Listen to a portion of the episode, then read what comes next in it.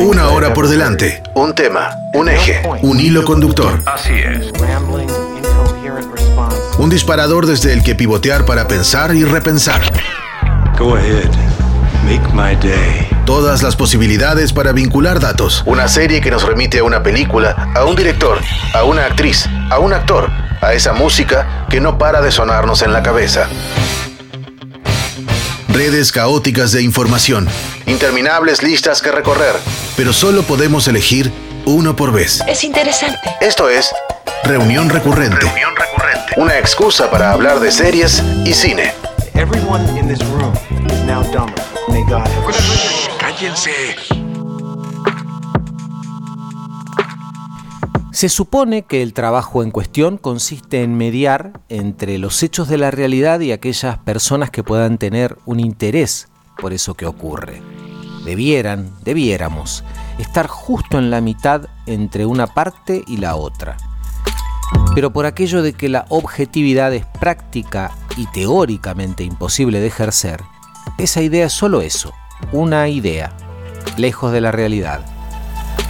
Construimos mensajes siempre desde la subjetividad. Solemos estar en un punto determinado desde el que emitimos para ese receptor esa receptora que está ahí, en alguna parte. Comenzamos haciéndolo por escrito, luego emitimos sonidos a través de este medio, la radio, y más tarde pusimos imágenes a aquello que ponemos en común.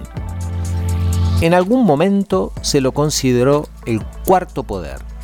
Hay quienes dicen que está un poco más arriba en esa tabla de posiciones.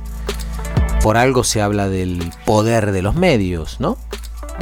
Desde el Ciudadano Kane, clásico maravilloso de Orson Welles de 1941 a esta parte, ese poder, como la fortuna de los empresarios mediáticos, no ha dejado de crecer. Pero también está el periodismo que se ejerce desde otros lugares, el que busca poner altavoz y primeros planos a esas realidades subterráneas, a esos temas que no tienen la visibilidad que necesitan. El amarillo da cuenta de un punto de morbo que tampoco es nuevo y que pareciera seguir teniendo públicos ávidos por consumir de ese barro maloliente que se prepara en un estudio, en vivo y en directo, y con el móvil desde el lugar de los hechos. Las nuevas tecnologías no han hecho más que acelerar el ritmo de la emisión de los mensajes e incluso ya podemos emitir nuestras propias opiniones, aunque nadie nos las pida. Las noticias falsas tienen nombre cool, fake news, y están validadas, tanto como lo está el Photoshop o los filtros, que van en contra de lo que debiera ser el norte de quien ejerce la profesión de periodista, la verdad. Y así llegamos al nuevo siglo, al nuevo milenio, en medio de una sobresaturación de noticias y una enorme dificultad para poder dilucidar cuándo son ciertas y cuándo no lo son. Bienvenidos, mi nombre es Eduardo Espínola, esto es Reunión Recurrente. El tema de este episodio, periodistas.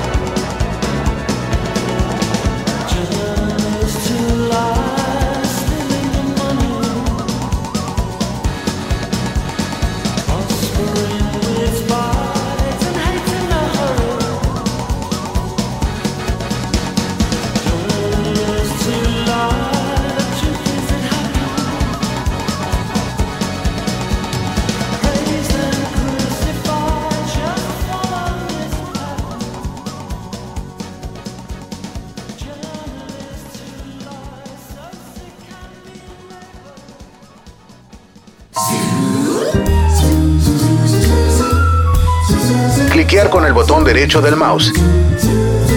Repasar la lista de opciones. Elegir una después de dudar un rato. Volver a cliquear y así hasta el infinito. Reunión recurrente. Tenemos un final feliz. Solo un recorte posible.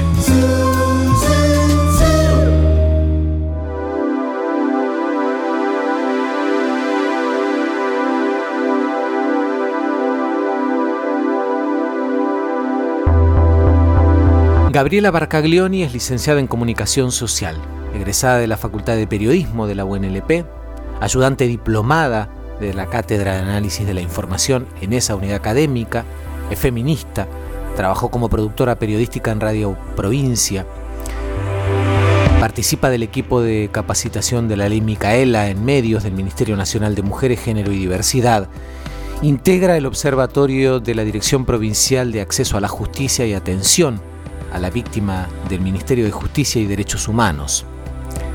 Hablamos con ella en esta primera parte de la charla sobre sus comienzos con la profesión, con el periodismo, y de su acercamiento al feminismo en un cruce que sigue hasta estos días.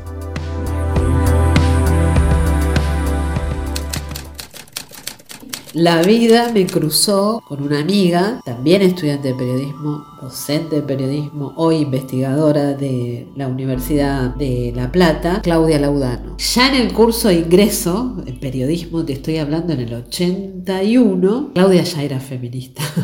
y un día, entre mate y mate, así en la Facultad de Periodismo, ya habíamos empezado a cursar, me dice, ¿querés venir a un taller? ¿De qué? Le digo yo. Las mujeres y el amor, me dice. Contextos de Simone de Beauvoir. Ella ya estaba, a partir del, Encuentro Nacional de Mujeres, te estoy hablando 80 sería, a lo sumo 88, de los primeros, porque el primero había sido en el 86. Y le digo, ¿y qué? Vos vení, vamos. Entonces eh, fui y ahí ya era incipiente la Casa de la Mujer Azucena Villaflor, que fue un grupo de estudio primero, del cual Claudia formó parte, y otras compañeras, Celina Rodríguez. Volviendo al encuentro mujeres dijeron, tenemos que hacer algo. Empezaron a juntar a leer y ese fue el origen de la Casa de la Mujer Azucena Villaflor. Azucena Villaflor fue madre de Plaza de Mayo, de las fundadoras de Madres de Plaza de Mayo, en una reunión clandestina en una iglesia. Estaba en esa reunión filtrado Astiz, empezó a hacerles inteligencia, a saber dónde ellas estaban, qué hacían, y fue secuestrada y su cuerpo apare sus restos aparecieron mucho después y están enterrados en esa iglesia junto a los de otras madres de Plaza de Mayo compañeras de ese primer grupo. Algunas habían estado en el exilio, habían sido detenidas desaparecidas y, creyeron que el mejor nombre para un grupo feminista era el de Azucena. Volviendo a la reunión fui a curiosear porque no sabía muy bien de qué se trataba. Alguna vez había leído o había escuchado algo de Simón de Beauvoir, el segundo sexo, pero no era algo que yo estuviera muy compenetrada. Y fui y fue, diría una amiga, un antes y un después. Entonces ahí me empecé a meter en la temática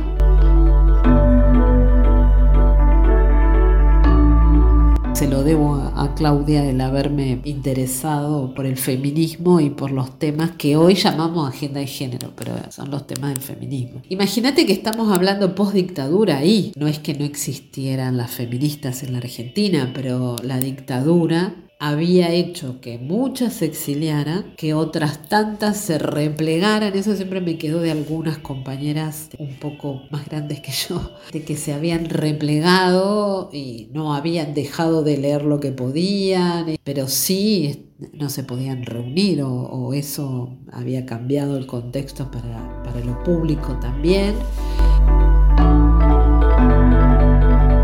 Reapertura democrática todo eso se, se, reavivó. Muchas compañeras que no se decían feministas, que sí tenían militancia política partidaria, te fueron entrecruzando con de las feministas y, dando lugar a lo que hoy son los feminismos en la Argentina y, el movimiento de mujeres y, de la diversidad. Así que era como raro en esos primeros momentos, y éramos pocas por lo menos, era lo que yo sentía. Pues cuando empecé a conocer me di cuenta que había muchas feministas en la Argentina. La formación, digamos, académica, universitaria no existió, digamos, con perspectiva de género. Te estoy hablando de que yo ingresé a, la escuela de periodismo en el 81. En ese momento estaban los tres años de periodismo, así que terminé en el 83. Y hice la licenciatura en el 86. O sea, ahí no, no, no hubo formación en género dentro de la universidad sí yo me daba cuenta que había cosas que a medida que me las iba como vivenciando en esos espacios, primeros grupos de lectura feministas, eh, el participar en el encuentro feminista latinoamericano que se hizo en San Bernardo, aquí en la Argentina, después ir al de El Salvador, a República Dominicana, me fui como metiendo en los temas y ahí me di cuenta que los podía cruzar con el periodismo. E, ese era mi rol, esa era mi militancia fui encontrando con otras compañeras también eh, periodistas que fuimos como buscándole la vuelta. Seguramente debe haber habido antes líneas de periodismo y, género, pero yo no, me, no las tenía presentes. Fue como algo que fui haciendo a medida que, que yo me iba asumiendo como militante feminista, digamos. Ese era mi lugar, los medios, porque generalmente trabajé en medios. Después hubo una etapa que fue más de gestión en, diferentes áreas del Estado y también no dejé de ser feminista, no se puede dejar de ser feminista. Digamos. Los 30 años más o menos de, periodismo en los medios, sí resistencia a que el tema se instalara, pero no resistencias hacia lo que yo planteaba o hacia mi práctica era como muy difícil meter el tema en un programa, pero yo lo iba como metiendo. Y nunca me dijeron, no, eso no lo hagas, pero costaba. Nunca tuve un enfrentamiento por querer hacer una nota, sino que yo misma lo fui aprendiendo que había como momentos. No fue confrontación, pero sí fue trabajo ir metiendo en el tema. Y para mí lo más importante, hoy mirándolo así, ¿no? Es haber logrado que muchos compañeros y compañeras, no creamos que todas las mujeres somos feministas o que tenemos cierta empatía con esos temas, siempre tuve buen oído. También me ha pasado como cargándome, ahí viene la loca, la colorada, y decir, che Gaby, esto, ¿cómo lo podemos decir? O, así, esto puede ser así o no. En el último tiempo he tenido como más resistencia en el medio donde trabajaba a la forma que yo tenía de ver las cosas desde el feminismo.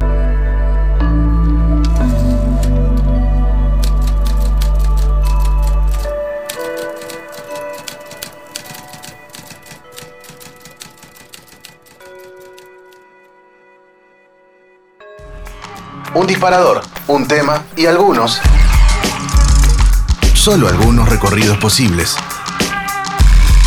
Reunión recurrente.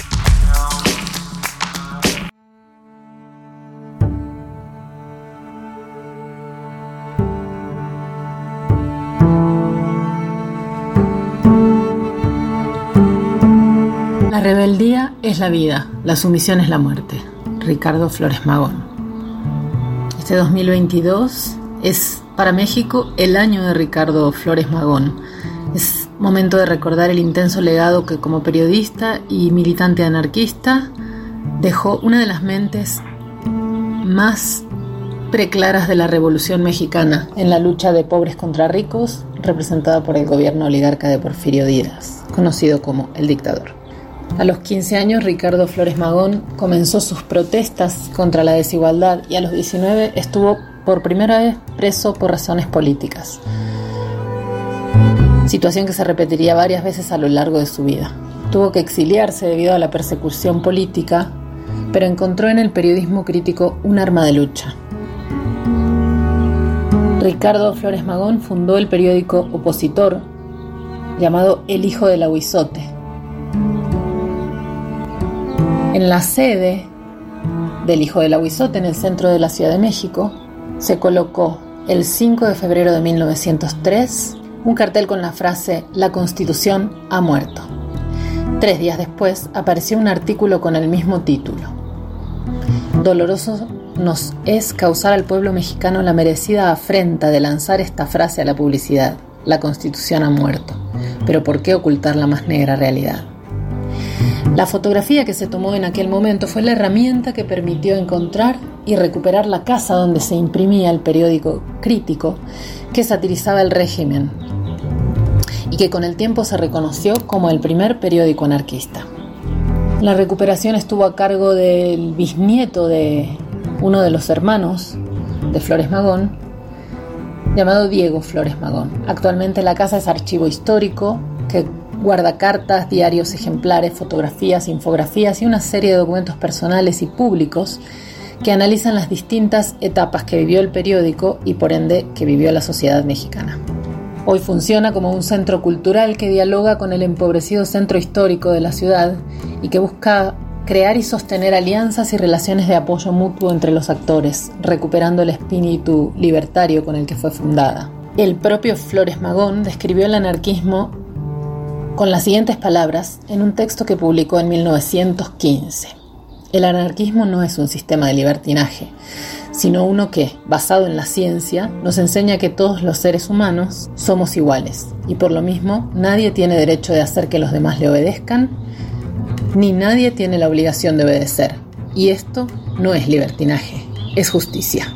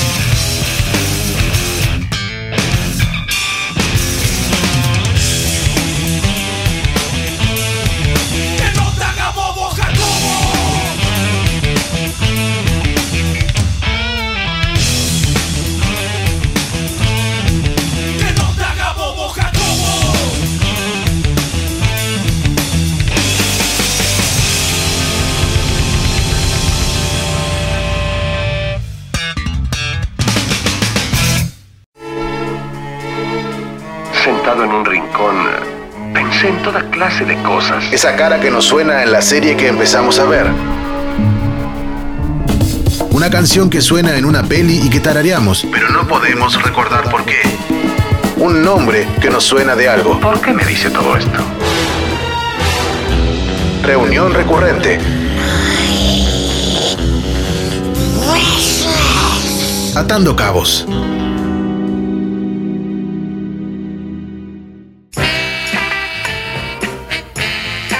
Un sitio, Mike Wallace. Murphy Brown lo pregunta todo. Murphy Brown con el Papa. Fabulosa a los 40. Cara a cara con el presidente. Murphy Brown afirma, he estado con el hombre de las nieves. ¿Quién es suficientemente hombre para esta mujer?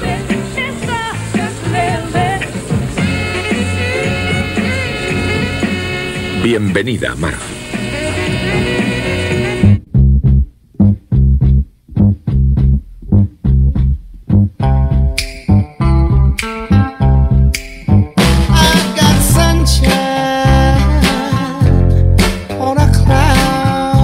La televisión de los Estados Unidos suele volver con cierta regularidad al siempre fértil mundo de los medios de comunicación y lo hace desde sus orígenes a esta parte. El universo de las noticias sigue estando reflejado en programas televisivos y ahora también en producciones de streaming en el gran país del norte.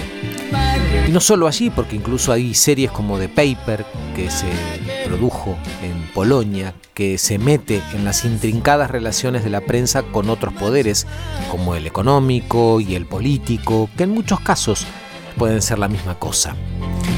Y para no dejar de volver a los años 80, como solemos hacer aquí en reunión recurrente, repasemos Murphy Brown, una serie que comenzó a emitirse en noviembre de 1988 en la CBS, que estuvo al aire 10 años y que tuvo incluso una temporada final en 2018.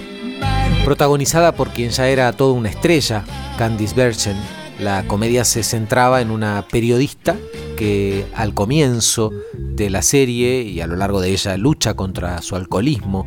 Luego de un tratamiento de rehabilitación vuelve a su trabajo en televisión al frente del informativo For Your Information. En ese ámbito de trabajo, en ese estudio de televisión, en la redacción, convive diariamente con, amigos y compañeros como el presentador Jim Vial, el reportero Frank Fontana y la inocente Corky Sherwood, que fue Miss América en su más tierna juventud. Candice Bersen, como decíamos, ya era toda una actriz consagrada, además es y era productora de televisión y de cine, tiene en su haber dos Globos de Oro y cinco premios Emmy por su trabajo, incluso estuvo nominada a los premios Oscar y a los BAFTA, que son, como solemos decirlo, los que se entregan en el Reino Unido, y también los premios del Sindicato de Actores. En cine se la pudo ver en Vivir por Vivir en 1967, en Ricos y Famosos del 81, en Gandhi, una película de la que todavía se sigue hablando, que ganó muchos premios, que está entre los clásicos del cine de Hollywood, sobre todo de los que ganan muchos premios. Y entre lo último que le vimos hacer en cine está Sweet Home Alabama de 2002. En televisión, además de esta participación en distintos momentos en el personaje de Murphy Brown, también participó de Boston Legal entre 2005 y 2008. Y como el nombre lo indica, esta serie se metía con el mundo de los juicios, de los abogados.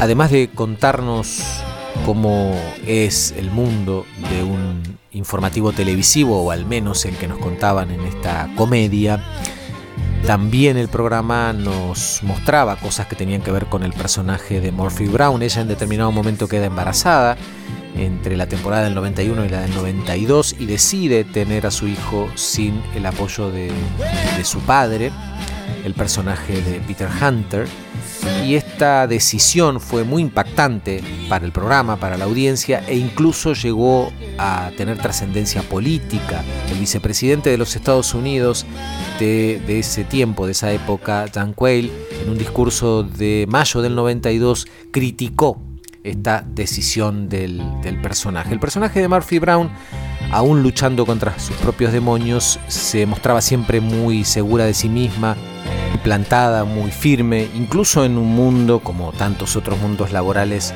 en el que las decisiones suelen estar en manos de los, de los varones. La presentación del 88, la primera de ellas, tiene un clip en el que vemos a un par de mujeres que pasan por delante de una obra en construcción y deben soportar lo que le dicen los albañiles, quienes trabajan ahí, y en determinado momento aparece el personaje de Murphy Brown que se planta en otro lugar y que incluso increpa a uno de estos, estos albañiles que, que aparecen en el clip. Murphy Brown sigue siendo un referente dentro de las series de televisión, de las comedias en este caso, que nos muestran el mundo de los y las periodistas, en este caso de televisión.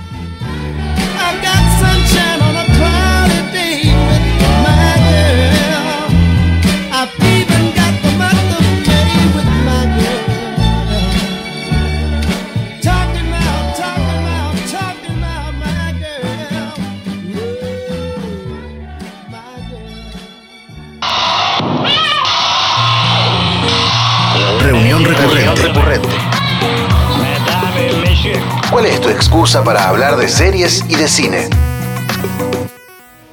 You want me to go to Las Vegas at once. Make contact with a Portuguese photographer named Lacerda. He'll have all the details. Es un viaje en auto. Es una road movie que no admite medias tintas. Es un viaje lisérgico y surreal que nos pone de frente ante el colapso del sueño americano. Y muchos lo festejamos. El American Dream es una de las ideas pregnantes que guían la cultura y la sociedad de los Estados Unidos a nivel nacional. Más concretamente, el sueño americano suele referirse a los ideales que garantizan la oportunidad de prosperar y tener éxito para lograr una movilidad social hacia arriba. Es una trampa, no les crean.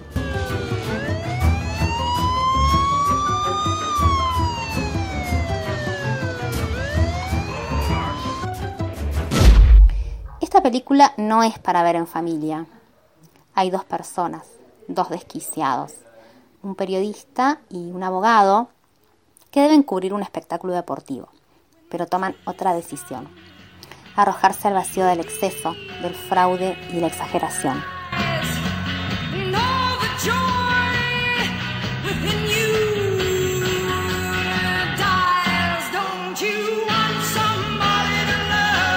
En nombre del nuevo periodismo, del periodismo gonzo, van por todo, todo está vaciarse.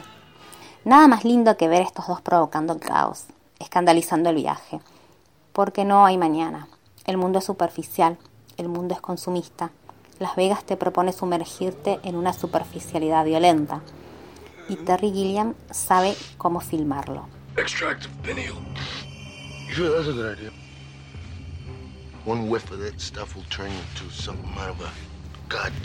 Ninguna explicación, ninguna combinación de palabras, o la música, o los recuerdos pueden tocar esa sensación de saber que usted estaba allí y vivía en esa esquina del tiempo y del mundo, sea lo que sea que eso quiera decir, decía Hunter Thompson.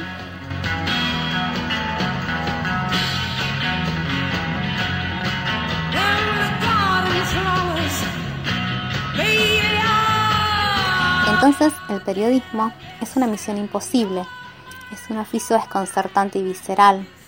Ante tanta realidad es necesaria una buena ficción. La buena ficción es más verdadera que cualquier forma de periodismo.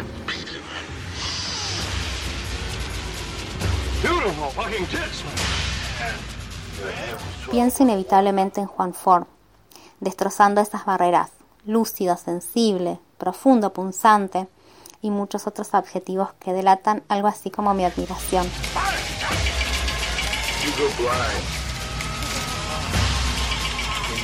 También pienso en Truman Capote escribiendo a sangre fría en los monólogos ruteros de Kerouac, planteando a la realidad como ficción y al periodismo como literatura.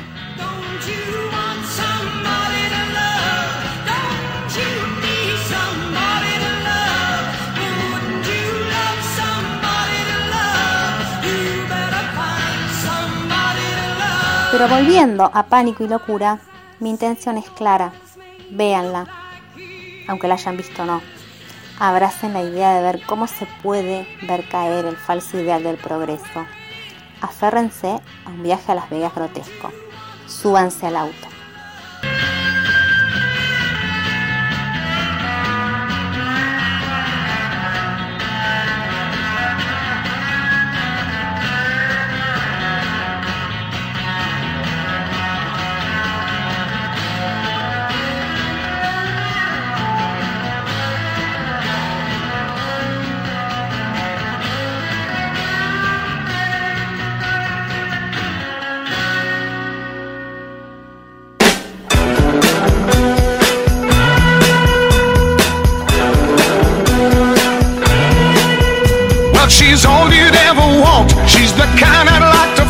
Take to dinner. But she always knows her place. She's got style, she's got grace. She's a winner.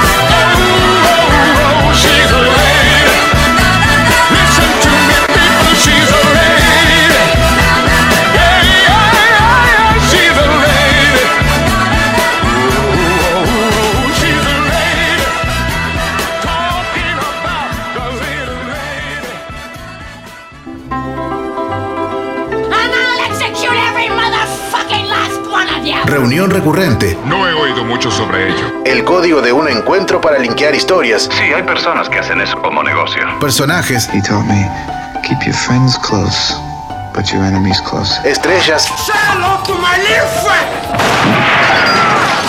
Recuerdos. ¡Altete la puta madre que te parió!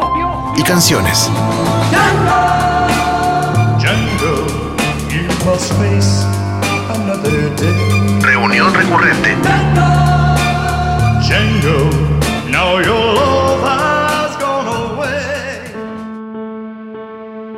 Contratapa. El arte de perder. Por Juan Ford.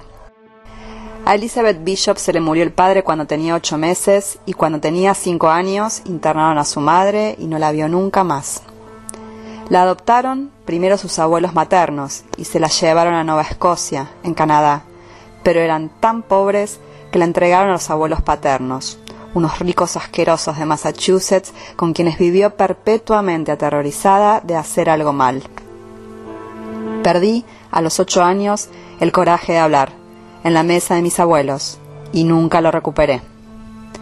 Hasta que ellos se cansaron de su asma, eczemas y alergias y la entregaron a una tía solterona que criaba pájaros exóticos y la puso pupila en un internado donde, la mitad de las noches, la joven Bishop escapaba por la ventana y dormía en un árbol. Toda su vida se había sentido un peludo de regalo. Así se sentía cuando llegó a Washington y así se seguía sintiendo cuando logró escapar hacia el fin del mundo. No por nada escribió, el arte de perder no es difícil de aprender. Basta perder algo cada día. Para aprender que perder no es, convéncete, una catástrofe. No llegó nunca al fin del mundo. En un agasajo, cuando el barco paró en el puerto de Santos, se intoxicó con una castaña de cajú, la primera que probaba en su vida, el primer bocado sólido que se puso en la boca al bajar a tierra. Terminó en el hospital, estuvo días entre la vida y la muerte. Cuando abrió los ojos, vio sentada a los pies de la cama a la persona que le había ofrecido esa castaña. Era Lota Macedo Soares, una niña bien de tal talento para el paisajismo que el mismísimo Gropius la había apadrinado. Lota le prometió a Bishop cuidarla toda la vida. Le construyó una casa de ensueños en Petrópolis, que parecía colgar de la nada en medio de la selva y la montaña, y se la llevó a vivir con ella. Quince años se quedó Bishop en esa casa.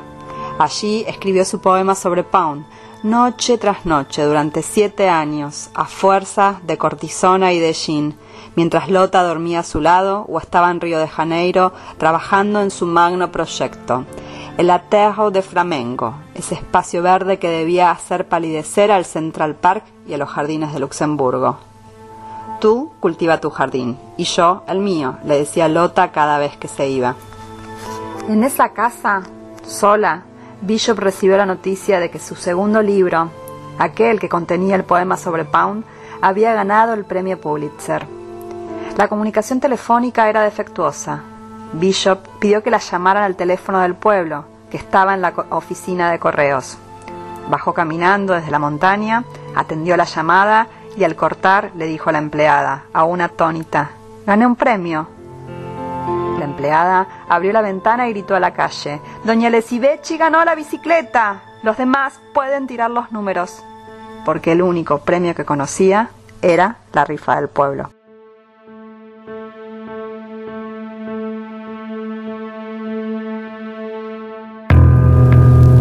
Reunión recurrente. Asociaciones libres sobre un mismo tema.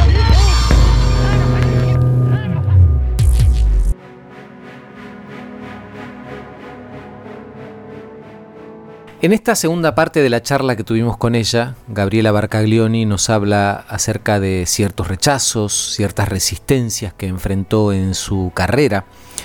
También se refiere a sus compañeras y referentes en el recorrido por el feminismo y el periodismo. Nos cuenta además sobre la red PAR de la que forma parte y en el contexto de la cual realiza, realizan un trabajo tan profundo como necesario. Incluso en este segmento también nos aporta su mirada, su análisis de género y diversidad en la actualidad de los medios de comunicación. Hay un espacio en el segmento para la importancia que tiene la formación en género y diversidad en lo académico e incluso también nos da su opinión sobre el desafío actual y de cara al futuro.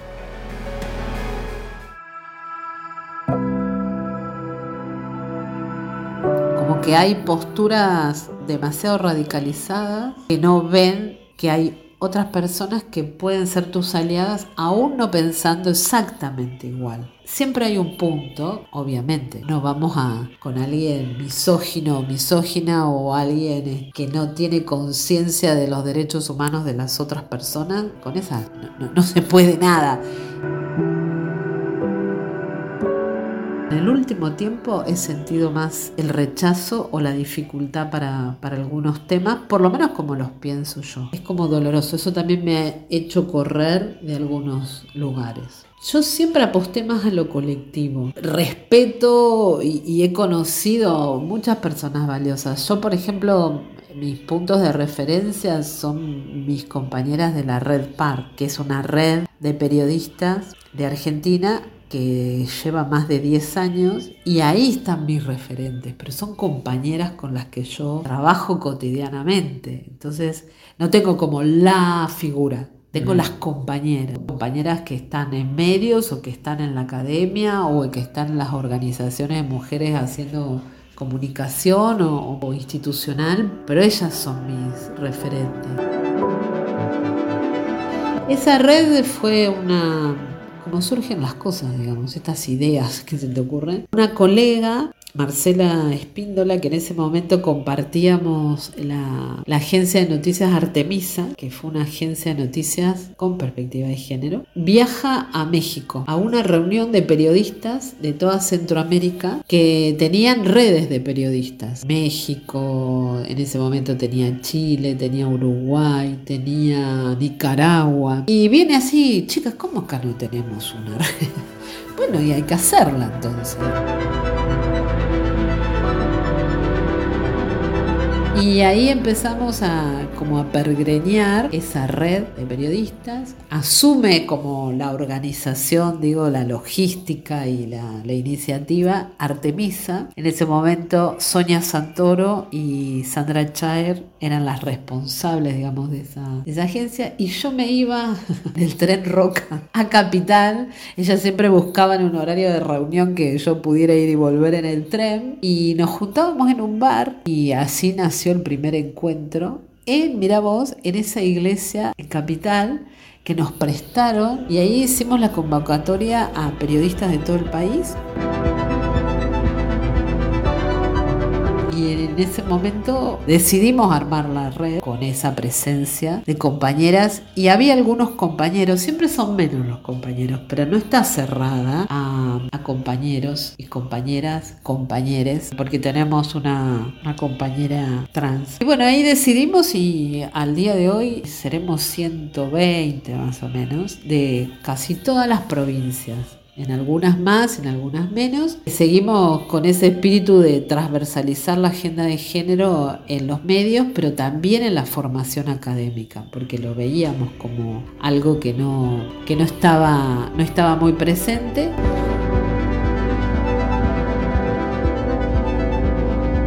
Como los puntos, los ejes tienen que ver con la transversalización de la perspectiva de género en la formación, la incidencia y también digamos, fortalecer los grupos locales, que no son muchos, pero sí, estamos ahí. Hay un lindo grupo en Córdoba, otro en Mendoza, hay uno, a ellos no les gusta que digamos la Patagonia porque son de diferentes ciudades, pero los tenemos así como en la mente, en el mapa, este, la gente del sur. Y ahí estamos. Es un, un grupo muy, muy interesante. El año pasado trabajamos mucho en la ley de equidad, de paridad en los medios, participamos de las audiencias.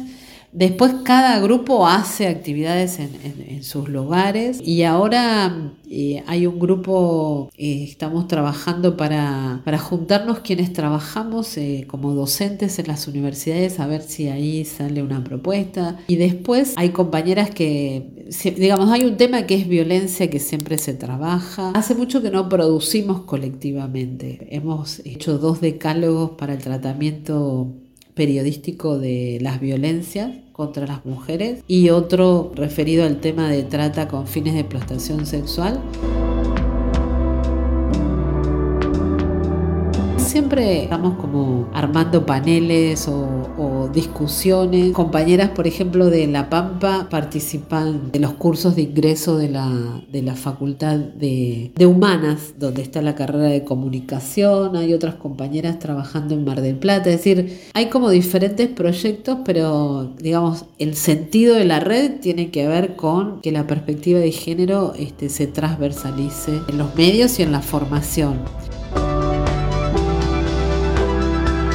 Hemos trabajado mucho violencia simbólica, violencia mediática, porque nos parece que eso es nuestro punto, digamos, este, para trabajar. También eh, últimamente estamos pensando mucho en la violencia contra las periodistas, digamos, en su tarea, que es un tema que se va incorporando a la agenda. No te diría nuevo, pero sí que se va incorporando a la agenda y que, que es como uno de los temas que hay que dedicarle atención. Mejor que antes.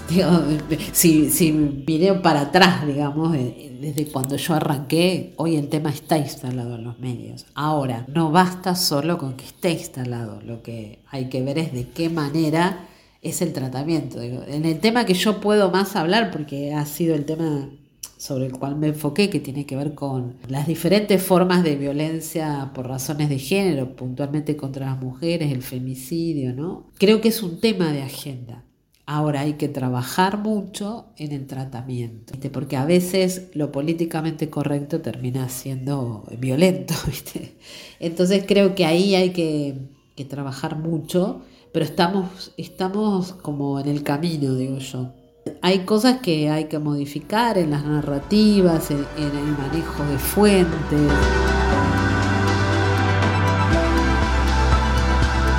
El, claro ejemplo es con el tema de aborto, cómo fuimos logrando que ese tema se instalara en la agenda y no ir tanto a la confrontación y a la polémica por la polémica misma, sino tratar de sumar a quienes podían aportar a que la legalización del aborto fuera este, realidad. Creo que ahí lo hicimos bien. Hay que como tomarlo como prueba piloto para otros temas, ¿no? Creo que hoy el, el, no podemos hablar de el feminismo, sino de los feminismos. Tenemos que hablar como de diferentes este, corrientes, diferentes posturas, pero todas tienen que, que, apuntar a la inclusión y a romper con los binarismos. El relato de los medios cambió. Ahora, hay que seguir trabajando pensando que la perspectiva de género, que es un recurso de análisis, es como que te pones una lente y ves las cosas diferentes. Hay que insistir que la perspectiva de género es, y diversidad es una, una mirada que, hay que seguir instalando los medios.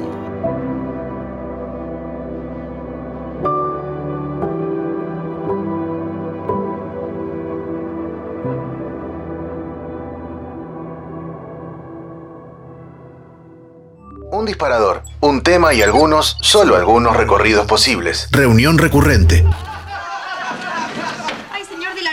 Estoy preparando el coro que vamos a hacer para el tema de la primavera con todo el personal. Muy bien, me imagino que habrá dividido los grupos según sus registros vocales. Pero por supuesto. La única que me falta probar es la señorita Florinda. A ver, permítame el papel un segundo. Rosales, mm, apropíncuese.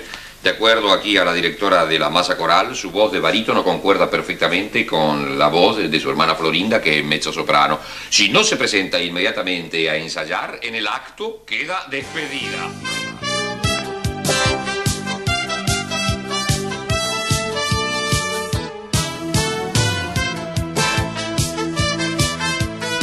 La televisión argentina también sabe mirarse a sí misma con el filtro de la ficción y de la comedia, como en el caso que queremos recordar. Nos referimos a Mesa de Noticias, un programa de televisión humorístico de Argentina, emitido entre 1983 y 1987 y protagonizado por Juan Carlos Mesa y Gianni Lunadei.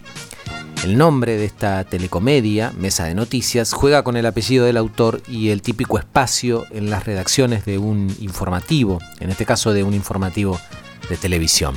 El elenco estaba conformado, además de los dos actores y autor protagónicos, por una combinación entre figuras que recién comenzaban a despuntar en la televisión y en el cine de esos años con otras que ya tenían una trayectoria importante, como el caso de Beatriz Bonet, Alberto Fernández de Rosa, Edgardo Mesa, el hermano de Juan Carlos Mesa, y otras eh, figuras como Cris Morena, por ejemplo, que comenzaba a ser un rostro conocido antes de convertirse en una productora de televisión con mucho éxito. Desde que comenzó a salir al aire en 1983, justo con el regreso de la democracia, esta telecomedia se convirtió en todo un éxito hasta el final, hasta 1987. Tal era el suceso de este programa de televisión que incluso se editó un disco con la música que se escuchaba en el programa, que fue un éxito rotundo de, de ventas. Tenía sus secretos, entre ellos ese humor blanco, cálido, que llegaba muy bien a la audiencia, ese humor de Juan Carlos Mesa, un libretista ya con toda una trayectoria en televisión, y además mezclaba a figuras del mundo del espectáculo con periodistas, modelos, músicos, Soda Stereo, sin ir más lejos, actuó en alguno de los capítulos donde también aparecían en algunos momentos actuaciones musicales. Y más allá de que todo el elenco era el generador de este éxito, había un personaje que despuntaba por encima de los demás y hablamos de, de la nata, ¿no? ese personaje maravilloso de Gianni Lunadei al que escuchábamos en el clip que nos precedió, un personaje con una impronta muy particular que solía urdir algunas maldades para con otros personajes de la comedia, que incluso dejó impresas en la historia de la televisión frases como le pertenezco y lo quiero aquí y todo un trabajo gestual y físico que básicamente se sustentaba en el talento del gran Gianni Lunadei. Las primeras cuatro temporadas de Mesa de Noticias se emitieron por Argentina Televisora Color, ATC, lo que hoy es la televisión pública. La última temporada, la temporada final, la de 1987, salió al aire por Canal 13. Navegando por el maravilloso mundo de Internet podemos encontrar algunos fragmentos, algunas escenas de Mesa de Noticias y podemos volver a reírnos quienes la vimos y descubrirla quienes no la conocían.